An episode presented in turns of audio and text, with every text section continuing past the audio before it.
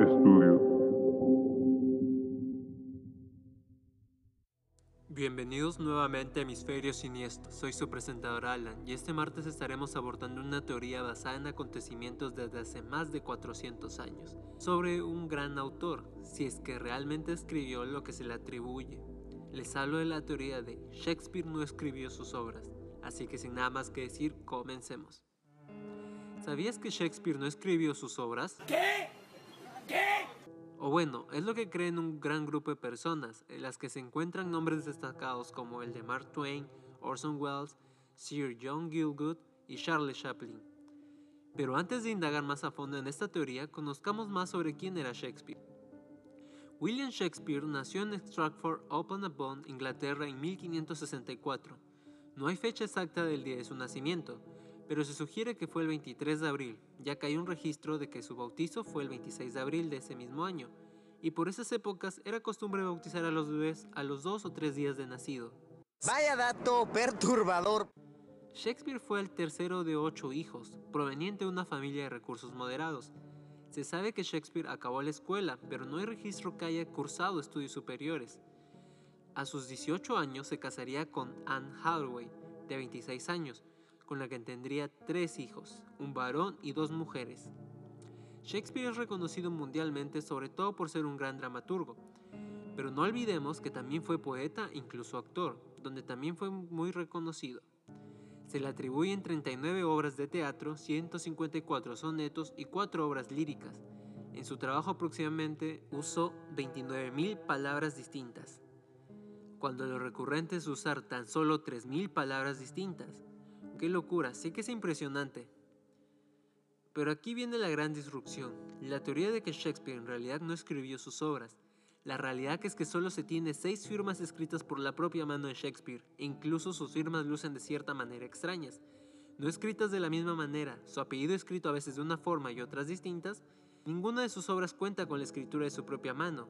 Esto es en gran parte se le atribuye al incendio de Glove Theatre, donde se decía que guardaba Shakespeare sus obras. Este punto que las obras que tenemos de Shakespeare no hayan sido escritas por él mismo contribuye a los teóricos que se inclinan más por la idea de que estas obras no le pertenecen. Otro punto claro que los partidarios a favor de que las obras no son de él se basan en que Shakespeare por el ambiente, el lugar o cultura donde creció, siendo de orígenes un tanto humildes y sin registro de haber asistido a alguna universidad, no haya podido tener la educación necesaria o a la altura de las obras en cuestión. Como mencionamos que usó alrededor de 29.000 palabras distintas en su trabajo. Esto sugiere que la persona que haya escrito las obras tenía un muy amplio conocimiento que haya venido de una educación a medida, con lo cual Shakespeare no contaría. Además, en obras como Romeo y Julieta, El Mercader de Venecia o Dos Caballos de Verona, ambientadas en el norte de Italia, se describe muy bien esta parte de Italia. No se tiene registro de que Shakespeare haya viajado a Italia. Entonces, ¿cómo conocía tan bien todos estos aspectos? Usualmente se menciona que las obras fueron escritas por un grupo de jóvenes escritores que obviamente firmaban a nombre de Shakespeare, o que pudieron ser tres personas que por cada uno con su debida razón usaron el nombre de Shakespeare para firmar las obras. Entre estas tres personas tenemos al primero, Francis Bacon, quien se dice usaba el nombre Shakespeare como un seudónimo en clave masónica, esto debido a que temía que se detuviera su ascenso político si se descubría que escribía obras de teatro para el gran público. El segundo es Christopher Marlowe, un gran dramaturgo de la época, del cual se dice ser un gran amigo y compañero de Shakespeare hasta que Marlowe moriría en 1593. Sin embargo, según la teoría de que Marlowe era Shakespeare, Marlowe habría fingido su muerte, ya que se le había advertido que encontraron unos escritos por los cuales se le acusaría de alta traición, y por lo tanto sería condenado a muerte. Al encontrarse bajo esta situación, huiría y usaría a Shakespeare para que publicara sus obras, y sí, hay muchos parecidos entre los trabajos de Shakespeare y Marlowe después de la supuesta muerte de este último. El tercero y último, a quien se le atribuyen las obras de Shakespeare, es Edward de Vere, decimoséptimo conde de Oxford.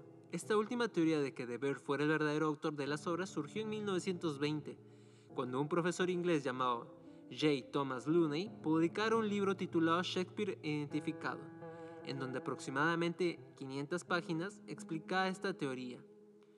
De Vere era un dramaturgo y poeta de la corte de Isabel I. Era reconocidamente una persona culta, hablaba muchos idiomas, había viajado por el mundo y había recibido una excelente educación. De Vere murió en 1604, unos 12 años antes de que Shakespeare, quien moriría en 1616 a la edad de 52 años. Con esto hemos concluido de por qué se creía que Shakespeare no era capaz de escribir semejantes obras, y quiénes pudieron haber sido los verdaderos autores. ¿Qué es lo que piensan ustedes? Déjenmelo saber en las redes sociales. Se los agradecería mucho. Muchas gracias por escuchar el episodio de hoy. Para hacerme saber lo que piensan de este episodio, para que trate algún caso o teoría en específico, encuéntrenme en todas mis redes como Hemisferio Siniestro. Les dejo el link en la descripción. También pueden contactarme a mi personal. Me pueden encontrar como Alan-0217 en Instagram o como Zef, Z -E -S -F -F, en Twitch y TikTok, donde te aseguro pasarás un muy buen rato. Eso fue todo por hoy. Gracias, tengan muy buena noche y hasta la próxima.